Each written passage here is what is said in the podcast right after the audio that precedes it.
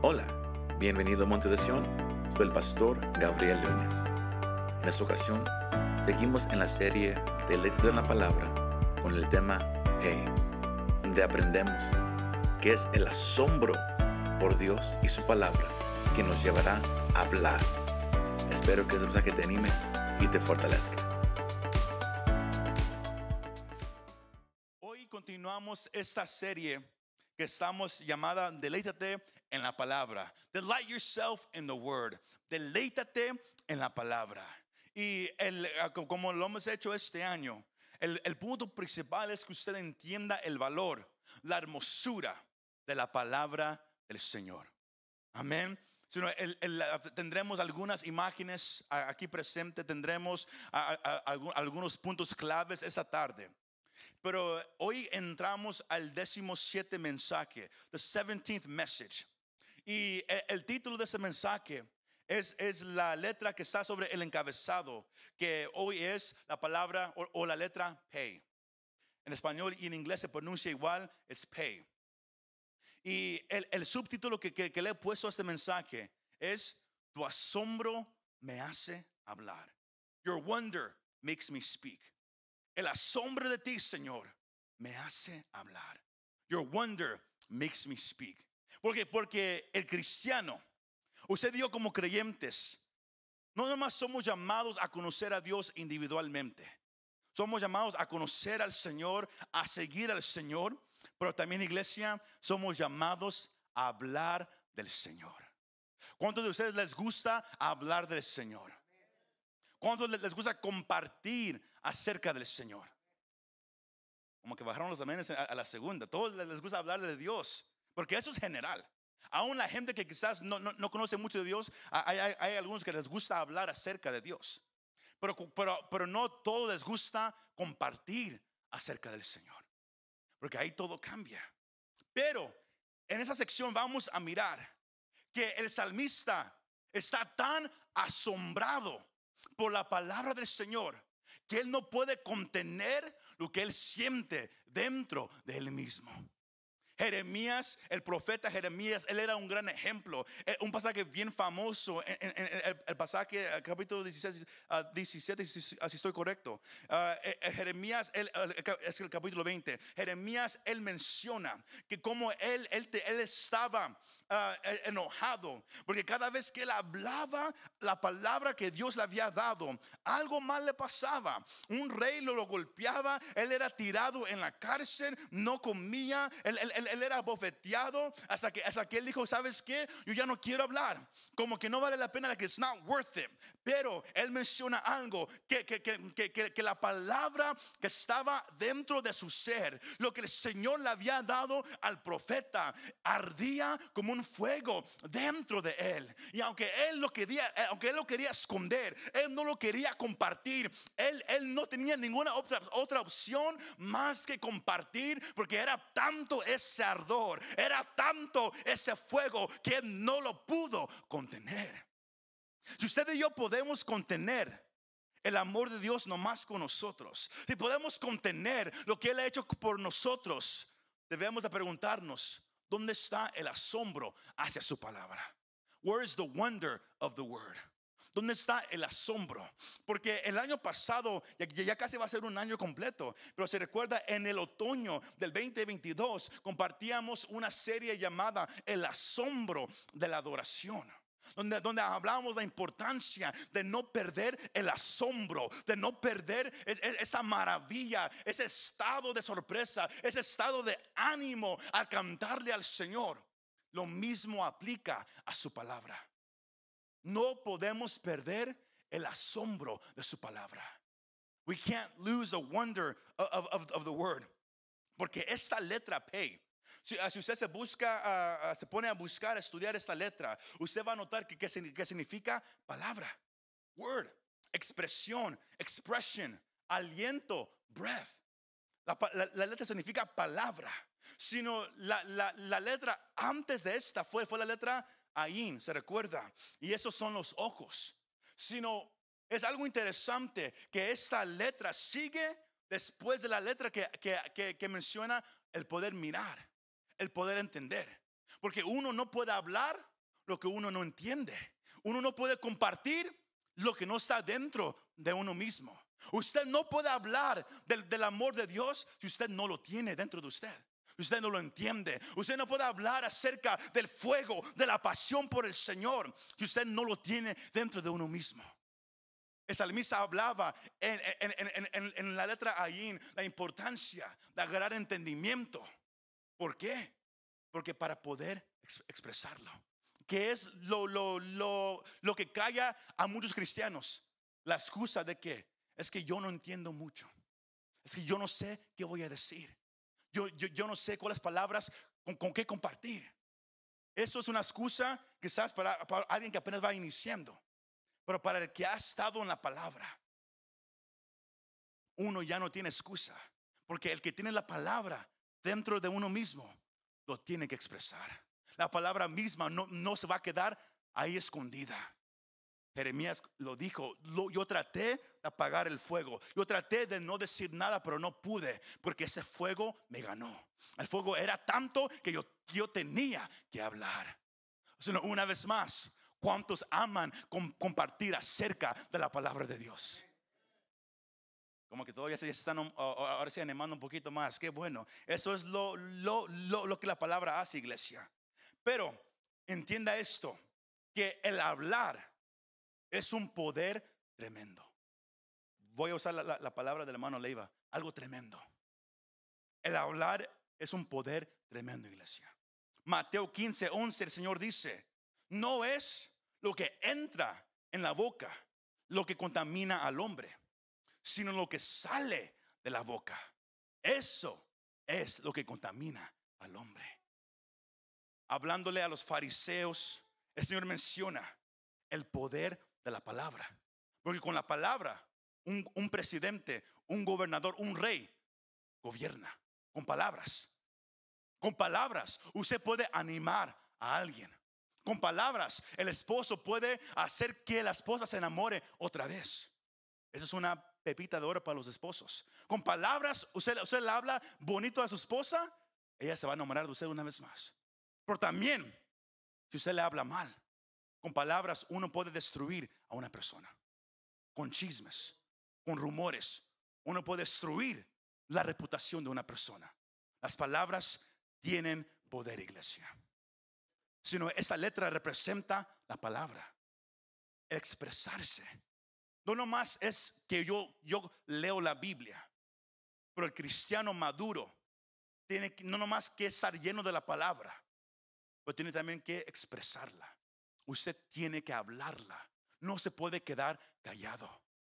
Voltee al que esté más cerca de usted, dígale, ya no puedes estar callado. Tu vacación ya se ha terminado. Your vacation is over. Ya no puedes estar callado. Aleluya.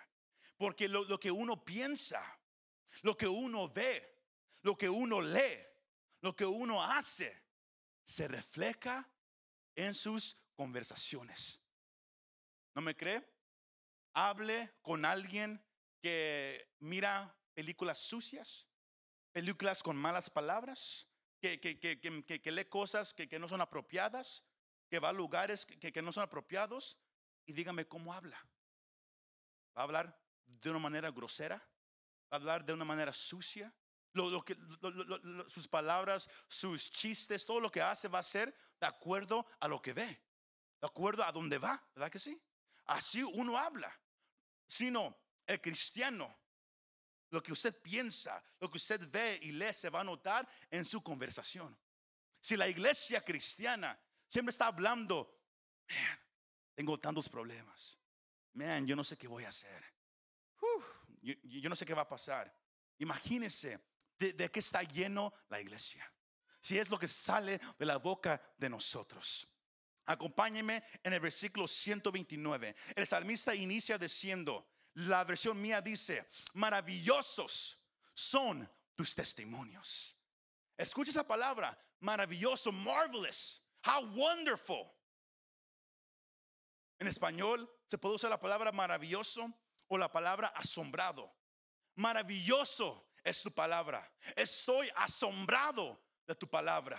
Eso significa, eh, estoy, yo estoy ahorita, I- I'm in a feeling of, awe. Estoy yo ahorita con un sentimiento de sorpresa. Porque el estar asombrado de algo o, el estar maravillado por algo es un estado de sorpresa y admiración. Usted dice, wow. Usted, usted- está sorprendido, pero también usted lo mira con admiración. Como que, wow. Yo no sé si usted así una vez cuando usted lee la, lee la Biblia, usted, usted ha quedado asombrado. Lo lee y dice, wow. No me gusta esa sección, me, me- me pega duro, pero wow. Me gusta. ¿Cuántos?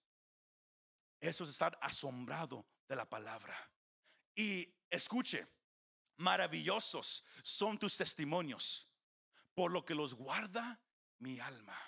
Al tener Él la palabra de Dios dentro de Él y al Él meditar en esa palabra, Él queda asombrado. Sino si usted lee la Biblia y usted no queda asombrado, usted no queda wow con, la palabra, es porque usted lo lee muy rápido o quizás usted no se pone a meditar en la palabra. Semanas atrás hablábamos que el meditar significa pensarlo durante el día. Un ejemplo. Usemos un, un- un vers- un versículo bien famoso. Salmos 23.1. El Señor es mi pastor y nada me faltará.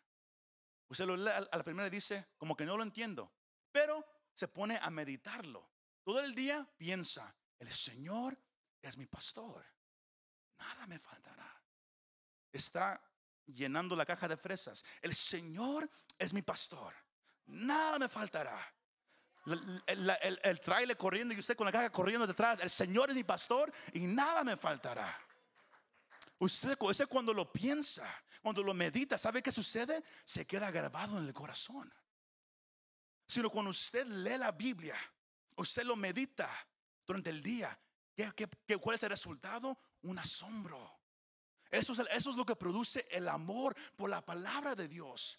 Porque todos oran, Señor, dame más amor. Quiero leer la Biblia, ayúdame a leerla. Pero nunca la abren.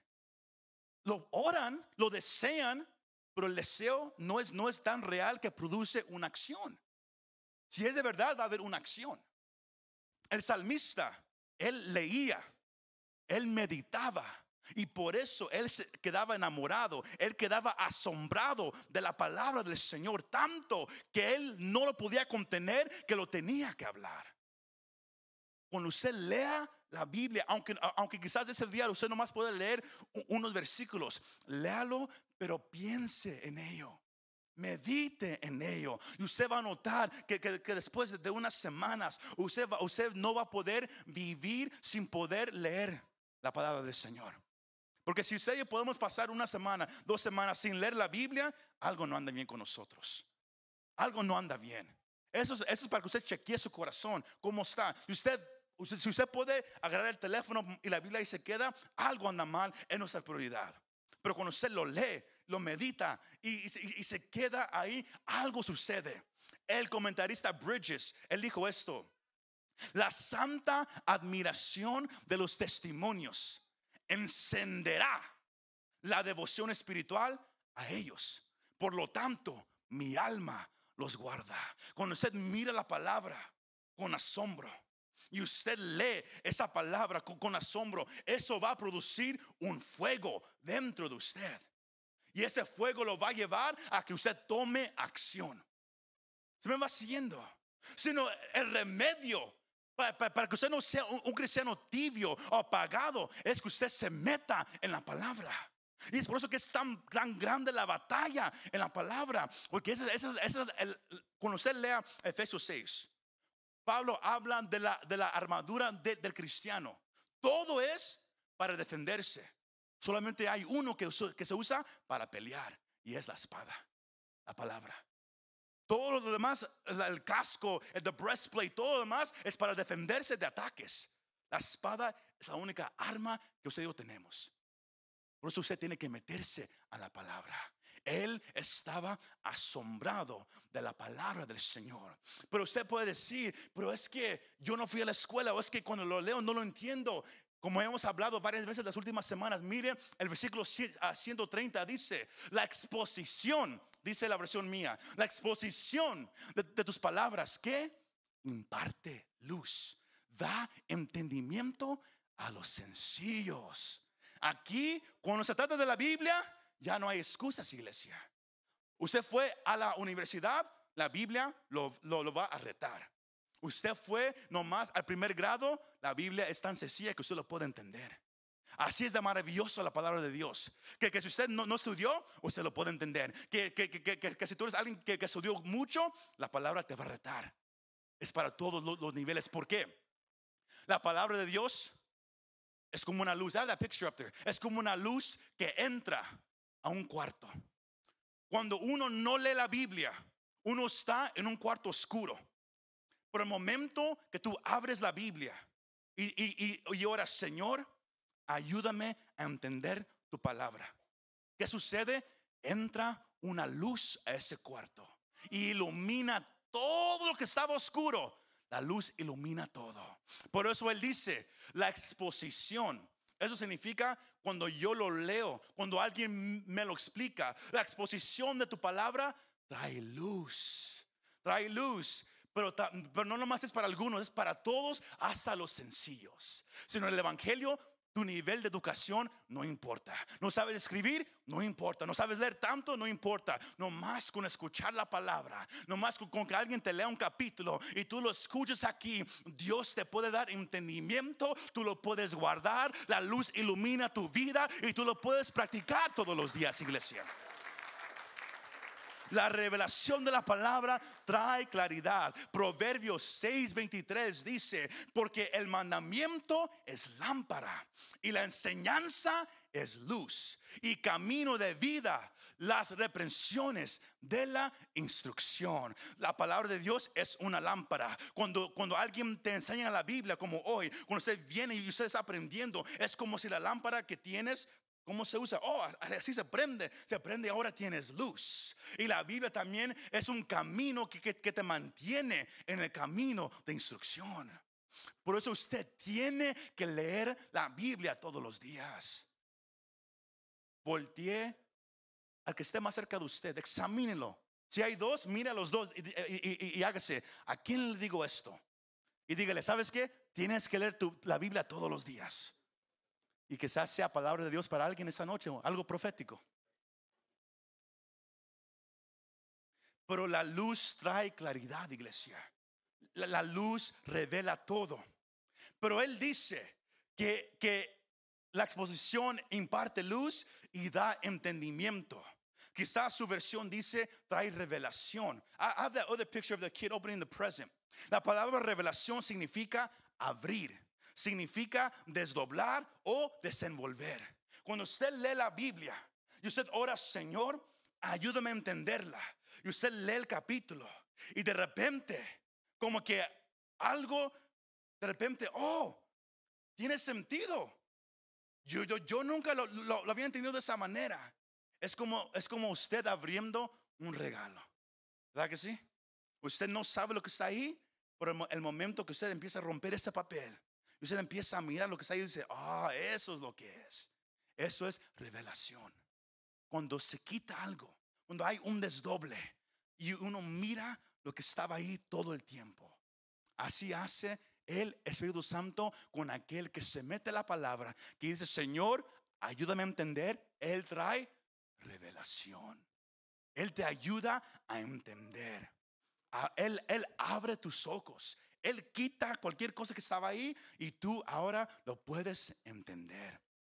Sino una vez más, no importa el conocimiento tuyo, todos pueden entender la palabra de Dios. Salmos 19:7 dice, la ley del Señor es perfecta, que restaura el alma.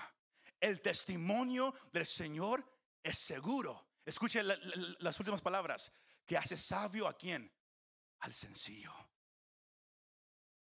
Tú puedes conocer la palabra, tú la puedes entender, porque Dios es el que trae la revelación. Tú nomás métete la palabra, dile, Señor, ayúdame a entender. Tú sabes que, mi mente no, quizás no, trabaja como otros, pero yo, yo deseo aprender tu palabra y Él re- abre tus ojos. Él abre tu entendimiento. Él trae sabiduría. Hace sabio al sencillo. Por, por- eso Pablo dice en 1 de Corintios que Dios usa lo que el mundo dice que eh, ellos no fueron a la escuela, ellos no, son estudiados como nosotros. Dios usa a lo simple para avergonzar a los sabios. Ese es el poder del Evangelio. La evidencia de que Dios es real. Que un libro que todos tratan de decir que es falso, que no es verdadero, un libro, un niño, un joven, un hombre, una mujer, un anciano, todos lo pueden leer. Y Dios les habla a los cinco a su manera, como ellos lo pueden entender. Y todos pueden caminar conforme a la voluntad del Señor. No se necesita, iglesia, un gran intelecto o un poder mental pa- para que usted pueda entender la palabra o crecer. Pero, escuche esto. Have that picture up there, please. La palabra es una bendición para el simple. Pero, ¿por qué? Porque Dios no se olvida de ellos. Si, usted se cree simple, Dios no se olvida de ti. Tú lo puedes entender. Es una promesa para el simple que te puedes acercar a la palabra con confianza que Dios te dará entendimiento. Sino lo, lo- lo que el salmista dice de que Dios da entendimiento a los sencillos es una bendición, es una promesa, pero mire lo último, es una responsabilidad. No hay excusas para no buscar la palabra de Dios. Nadie aquí puede tener excusa. Es que, como dije, yo no sé leer, yo, yo, yo no entiendo muy bien. Eso, cuando viene a la Biblia, eso no existe. La Biblia es para el más sabio y para el más simple, para el más sencillo. Es para todos. Todos la pueden entender. No deje, no deje que el enemigo lo confunda, que el enemigo lo mienta. No, no, no. Usted puede entender por qué. Porque es Dios el que trae el entendimiento. Él es el que abre los ojos. Y al entender, solamente cuando usted entiende la palabra, puede usted obedecerla y compartirla. Por eso es importante entender la palabra, iglesia. Porque, usted no puede obedecer la Biblia si usted no lo entiende. Usted no puede hablar acerca de Cristo si usted no lo entiende. Por eso, esa es la clave. Antes de poder hablar la palabra, tiene que estar dentro de nosotros. Usted se tiene que meter a la Biblia. You gotta read it. Usted lo tiene que leer. Colos- Colosenses 3, 16 dice que la palabra de Cristo habite en abundancia en ustedes. No es que yo leo un versículo y- y- y eso me va a sostener por un año. No, usted tiene que estar lleno de la palabra. Para que, para que cuando vengan problemas a su vida, cuando vengan tiempos difíciles, usted se agarre, usted se aferra de qué? De la palabra del Señor. No de lo que mira. us- El, el- el deseo mío es que usted sea un- una iglesia madura en la palabra, pero que usted confíe en el Señor, no en el gobierno, no en dinero que el gobierno te va a dar, no, que tú confíes en el Señor.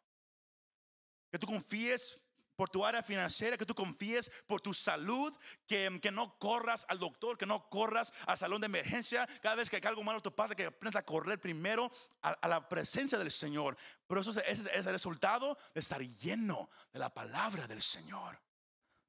Usted tiene que estar lleno. Pero, pero ¿y, ¿y qué sucede, pastor? Cuando uno está lleno de la palabra. El versículo 131 dice, abrí mi boca y suspiré, porque anhelaba tus mandamientos. El salmista se metía en la ley del Señor y lo más que él se metía, lo más hambre que él tenía por la palabra del Señor.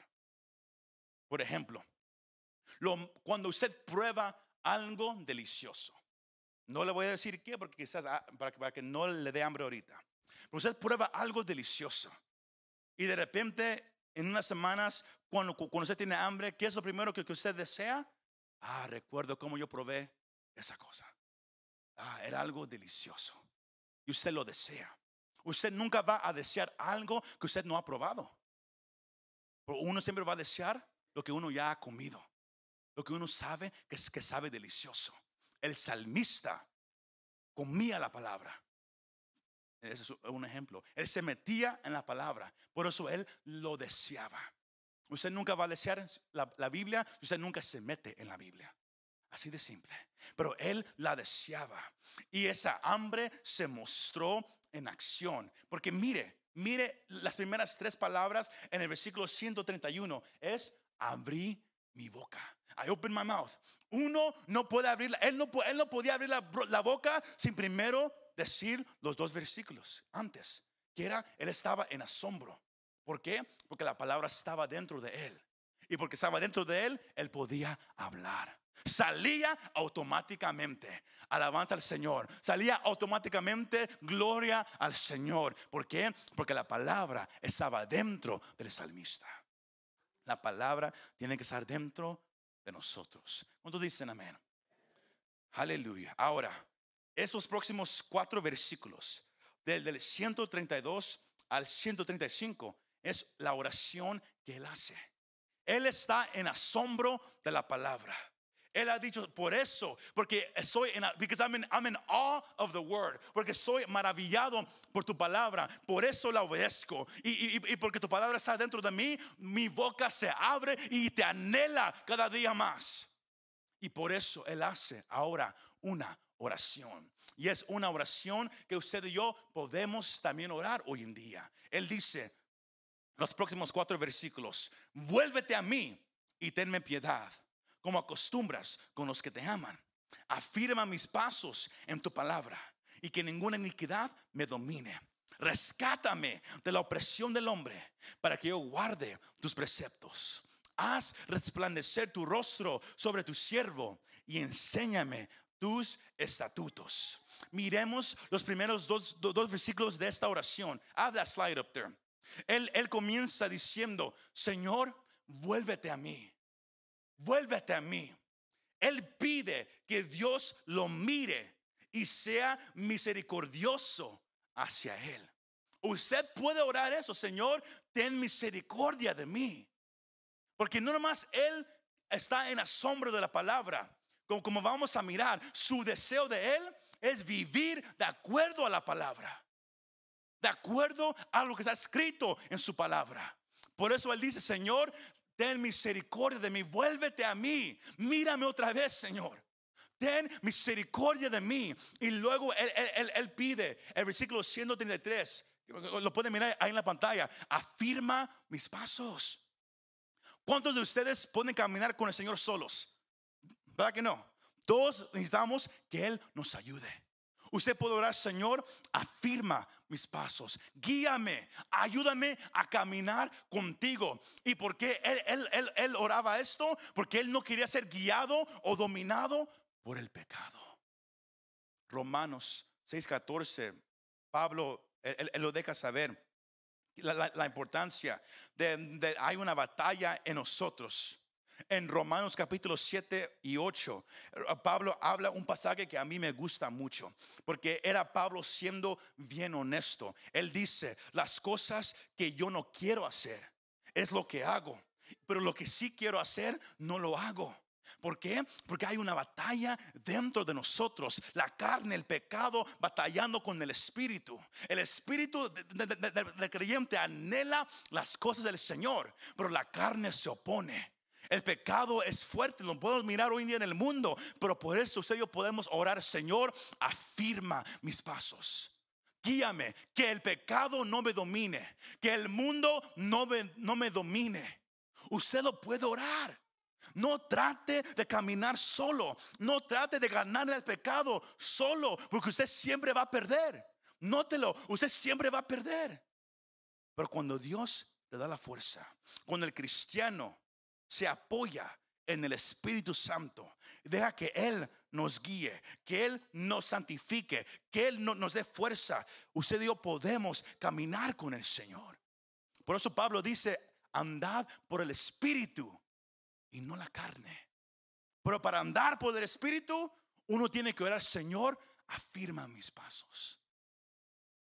Órelo, hoy en la noche, mañana, Señor, hoy, hoy en este día, afirma mis pasos. Ayúdame a caminar contigo este día. Órelo todos los días. Porque no diga, ok, lo, lo voy a orar hoy y luego lo oro en dos meses. No, es algo diario. Porque todos caemos diariamente. Cada día trae sus batallas, iglesia. Por eso Él dice, Señor, afirma mis pasos. Podemos caminar hacia adelante en la vida con confianza, que, que podemos tener dirección en la palabra del Señor. Y luego la última sección de su oración dice, rescátame, rescue me, rescátame. Él quería libertad de la opresión humana para poder obedecer a Dios apropiadamente. ¿Cuánto reconoce que, que, cuando hay problemas alrededor de nosotros es difícil obedecer a Dios? ¿Verdad que sí? Cuando hay problemas aquí, cuando tenemos problemas con alguien, es difícil. Por eso él ora, Señor, rescátame. Rescátame de, la opresión que está a mi lado. Señor, obra en mi vida. Usted lo puede orar. Y el Señor puede venir y él puede romper esa opresión. El problema que tenemos hoy en día es que muchos cristianos se quedan callados. No le claman al Señor y su vida se empieza a decaer, a decaer, a decaer. Y cuando ellos reaccionan, antes estaban al lado del Señor, ahora están a una milla detrás de Él. Porque no le pidieron ayuda. ¿Por qué? Por el orgullo. Porque ellos pensaron, I'm good, yo estoy bien, yo lo puedo hacer. No, necesitamos depender del Señor. Si Él no nos ayuda, no podemos. Si Él no está con nosotros, no podemos. Pídele, Señor, rescátame, rescue me. Sin ti yo no puedo vivir. Hay, un, canto que, que, que, cantamos a veces de adoración. No puedo vivir sin tu presencia. Si tú no estás amigo, no puedo vivir. Y por último, Él dice, Señor, haz resplandecer tu rostro sobre tu siervo. Eso significa, yo quiero estar en paz contigo. No quiero que haya algo entre tú y yo. Porque cuando alguien sabe que el rostro de Dios está brillando sobre él y que Dios está en paz con nosotros y nosotros en paz con Dios, es un, es, es un sentimiento que uno no puede explicar. Porque cuando usted vive su vida pensando, Dios está enojado conmigo, no ando bien con el Señor y uno trata de servirle así, uno va a notar, no se puede. Pero cuando uno tiene paz con el Señor, cuando uno está en su presencia, reconoce que Dios está mirándolo con favor, uno camina con confianza. No en uno mismo, que el Señor está a su lado. Haz resplandecer, Señor, tu rostro sobre mí.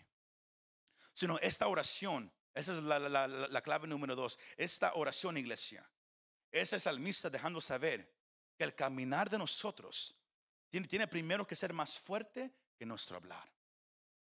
Porque cada quien puede decir, yo, a mí me gusta hablar del Señor, pero tú puedes hablar mucho de Dios, pero si tu vida no refleja lo que estás diciendo, tus palabras no significan nada. La clave uno, tenemos que estar llenos de la palabra de Dios. La clave número dos, nuestro caminar tiene que reflejar lo que estamos hablando. Y por eso necesitamos esa oración. Ten misericordia de mí. Señor, ayúdame. Rescátame, Señor. Vuelve tu rostro a mí. ¿Todos están conmigo todavía? Para cerrar esta sección, este último versículo dice, ríos de lágrimas vierten mis ojos, porque ellos no guardan tu ley. Cuando uno está en asombro de la palabra de Dios, uno está lleno, you're full of the word of God. Estás lleno de la palabra de Dios. Lo hablas, oras, lo, lo practicas. ¿Qué, ¿Qué, sucede? ¿Cuál es, ¿Cuál es el resultado, iglesia? Dios te da un amor por la gente que no conoce a Dios. Porque todos podemos orar, Dios, dame un amor por las almas perdidas. Y lo hemos hecho aquí como iglesia. Señor, dame amor, give me love. Dame amor por la gente que, que, que no te conoce si la palabra no está dentro de ti, si tú no estás lleno de la palabra, nunca vas a poder amar a la gente allá afuera. Porque siempre les vas a hablar duro, tú siempre los vas a condenar, los, vas a mandar al infierno ahí mismo. ¿Cuándo, han, hablado con, un cristiano que habla de esa manera? Se siente que, no hay amor, más así nomás todo, todo el rato. ¿Por qué? Porque conocen la Biblia, pero no han dejado que, la palabra los transforme. Miren lo que él dice. Hay ríos de lágrimas que salen de mis ojos por la gente que no conoce tu palabra. Hay un amor por la gente que solamente viene cuando estamos llenos de la palabra del Señor es una compasión sincera hacia el pecador. ¿Tú me vas siguiendo, iglesia? A él le dolía la gente que no conocía, obedecía la palabra del Señor. Pero escuche, él tenía compasión con ellos, pero él no odiaba a la gente pecadora. Él, él no hablaba mal contra ellos. Colosenses 4:6 dice que su conversación sea siempre con gracia, sazonada como con sal, para que sepan cómo deben responder a cada persona. Así debe de ser el hablar del cristiano. Cuando usted habla con, alguien que, no, quiere nada con Dios, su, su, hablar tiene que ser lleno de compasión y amor hacia ellos. Pero eso es el resultado solamente si la palabra está dentro de ti. Porque Dios es el que da esa compasión. Dios es, el, que obra en el corazón de la persona. Uh, Boyce dijo, e, e, el comentarista, él dijo, las lágrimas muestran compasión y la compasión gana a otros mucho más eficazmente que los argumentos beligerantes y ciertamente más eficazmente que la ira. ¿Quieres ganar gente para el reino de Dios? Mira cómo hablas. Mira cómo hablas con la gente. Porque si nomás estás argumentando con ellos, si nomás peleas con ellos con palabras, si, si lo estás mandando al infierno, si, si lo estás haciendo así con el dedo, la palabra no ha estado dentro de ti. Él decía, yo lloro, hay lágrimas en mis ojos por aquellos que no, que no obedecen tu palabra. ¿Cuántos de ustedes han llorado por un familiar o alguien que, que no conoce al Señor? O cuando ustedes nomás se han enojado. Pues yo ya le dije, si se quiere ir al infierno, allá él. Hasta yo le abro la puerta, quizás usted le diga. Así piensan muchos. Pero hay una compasión que viene del Señor. Por eso, la, la última clave es, tenemos que pensar antes de hablar. Proverbios 25, 11 dice, como manzanas de oro en engastes de plata, es la palabra dicha a su tiempo. Como una manzana hermosa, lista para comer. Es una palabra que se habla al tiempo apropiado. Tienes que pensar antes de hablar.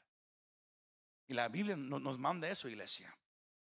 La palabra correcta en el momento adecuado tiene poder para sanar, para fortalecer, para guiar y rescatar.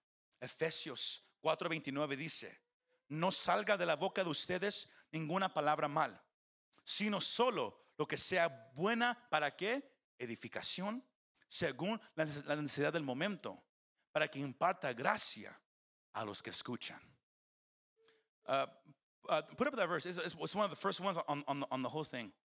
Que no salga de la boca de ustedes ninguna palabra mal, sino solo la que sea buena para edificación, según la necesidad del momento, para que imparta gracia a, los que escuchan. Como dijimos al comienzo, las palabras tienen poder. El cristiano que, que quiere ganar gente para el reino tiene que estar lleno de la palabra. Tiene que estar en asombro de la palabra. Su vida tiene que reflejar lo que está hablando. Y luego uno tiene que, tener cuidado como uno habla con alguien que no conoce al Señor. Porque si alguien se va al infierno, porque usted lo, hizo a un lado por cómo usted le habló, el Señor a usted le, va a demandar esa alma. La manera que hablamos es importante, iglesia. Se miran un poco está, y está bien.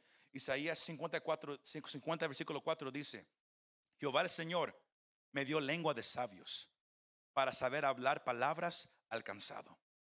Despertará mañana tras mañana.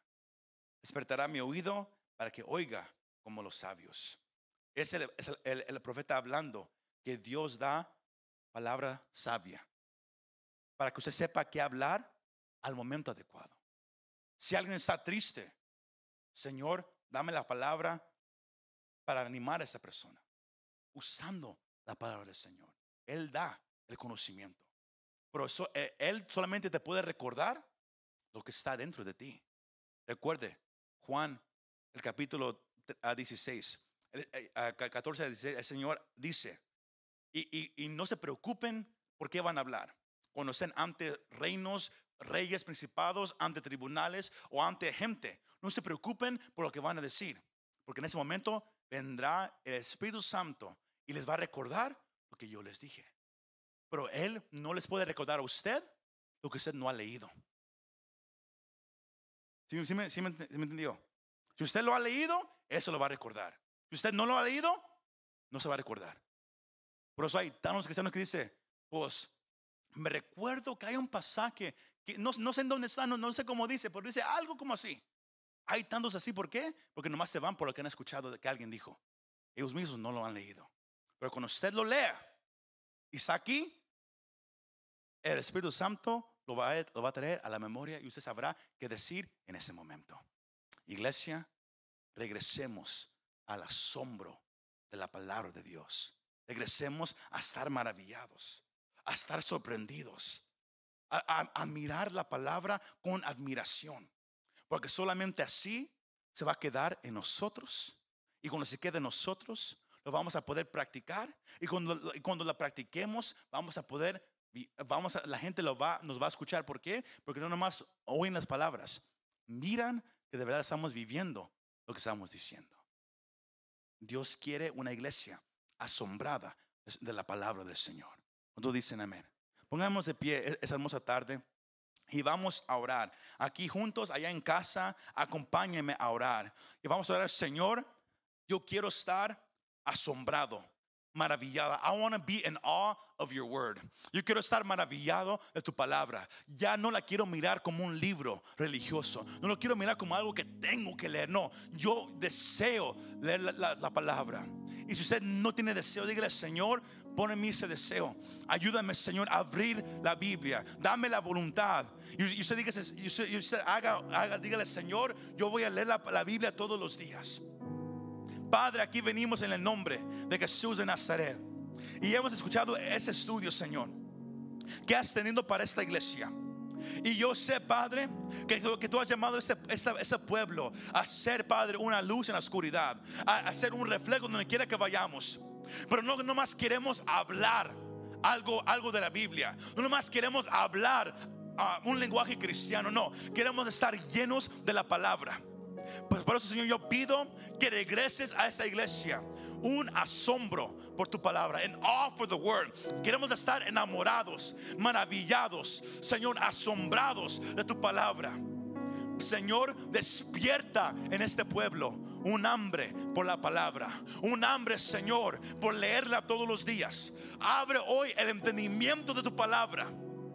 Ábrelo, Señor, para que podamos vivir tu palabra y podamos hablar tu palabra y podamos tener compasión hacia aquellos que no quieren nada con tu palabra.